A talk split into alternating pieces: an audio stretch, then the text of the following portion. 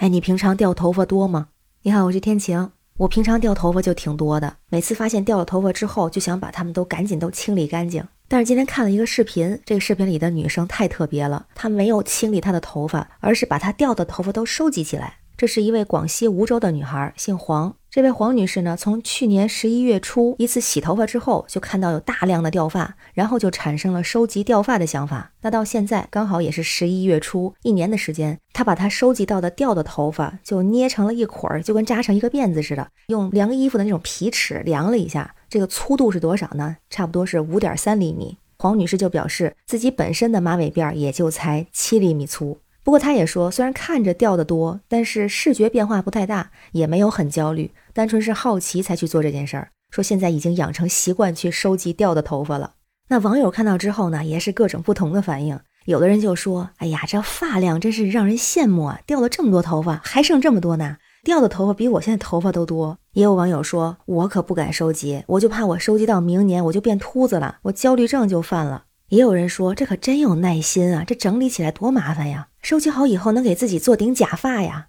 而且发现，在网友里边也有很多人其实也在收集头发，有的也晒出了照片，说：“你看，这就是我收集了好几个月的，也是一撮长长的头发哈，也顺的挺整齐的。”还有人说：“我都已经收集三四年了，但是没有整理那么整齐，它就是一团。”那也有网友说自己的掉发情况可能更严重，有的人说是六个月，有的三个月，有的甚至说是一个月就可以掉这么多头发。还有网友说：“我连走路都掉头发。”还有一个特别扎心的，说前天收集了一天掉了的头发，理好了放桌子上了。老妈一回来一看桌上，抬头就问我：“你干嘛把你头发剪了？”我说：“我没剪呀，这是今天掉的。”但是不知道他这个是真事儿啊，还是有点夸张。但是掉头发这个事儿真的是每天都在发生。那我也是这样的，我算是中长发，就总能发现，几乎在所有的地方都会有头发出现，桌子上、地上、椅子上、床角，还有明晃晃的路面上，就有的时候甚至发现都是一撮一撮的，不知道它什么时候掉上去的。所以我看到这视频之后，我当时就想，一是觉得这个黄女士特别有想法，她会收集自己头发，不像我似的赶紧就把它扔掉了。第二个呢，我觉得她特别有行动力，她能坚持一年的时间。第三个，我也觉得她这个五点三厘米的这一大撮应该还没有收集全。因为很多时候我们会在一些你不知道的地方还会有掉的头发，有的时候就这么用手顺一下这个头发，好像就会捎带脚的顺下来两根儿。我就觉得，如果是我也去收集我那掉的头发，有没有那五点三厘米我不知道，但我估计不会比我现在头上的头发少。然后我就查了一下，这掉头发正常吗？我看到有医生说掉头发有可能是正常的。但是也很有可能是异常的。这头发有一定的生长期，它进入到退行期和进入新生期的毛发通常会处在动态平衡的状态，所以这个就是掉头发，同时其实也会长出一些头发来。同时，医生也说了，轻微的掉发是正常的，如果每天掉个五十到一百根，甚至都是正常的。但如果超过一百根就不正常了。看来是不是得真的数数每天掉的头发呀？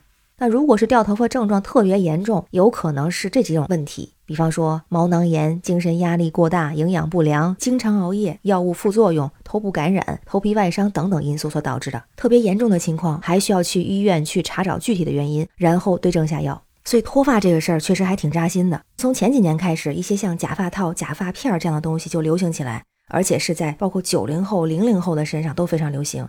之前看过一些综艺节目，就发现好多的明星他们都有假发片儿，比方说《乘风破浪》姐姐孟佳、金晨、不老女神秦岚，男生比如说吴彦祖、薛之谦、彭昱畅等等。然后还有很多的明星去植发，公开的，比方说黄晓明、张艺兴。据说特斯拉的老板现在也是 Twitter 的 CEO 马斯克，也是植过发的。而且不只是这些名人植发，在咱们生活中，年轻人九零后、零零后甚至一零后都加入了植发大军。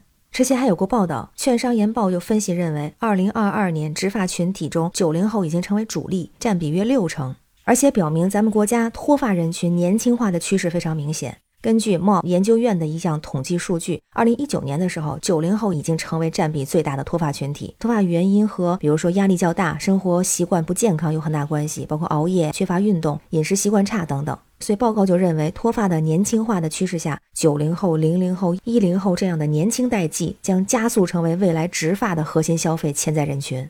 之前在喜剧大赛第二季说有一个词儿解释了植发的需求，叫做“从轻发落”。就是从年轻头发开始掉落，而且网上还有新闻说，今年双十一首单抢什么？就是抢防脱洗发水、囤植发优惠券，成为了大热门。在微博上还有人写道：二十一岁女大学生加入双十一购物车的第一样东西是防脱洗发水儿。还有写二十七岁打工狗默默将植发券加进双十一的购物车。还有比方说三十岁了，对自己好点儿，我居然在双十一下单头发养护优惠券了。不知道这是不是广告哈？反正看完之后，我好像也有点想买防脱洗发水了。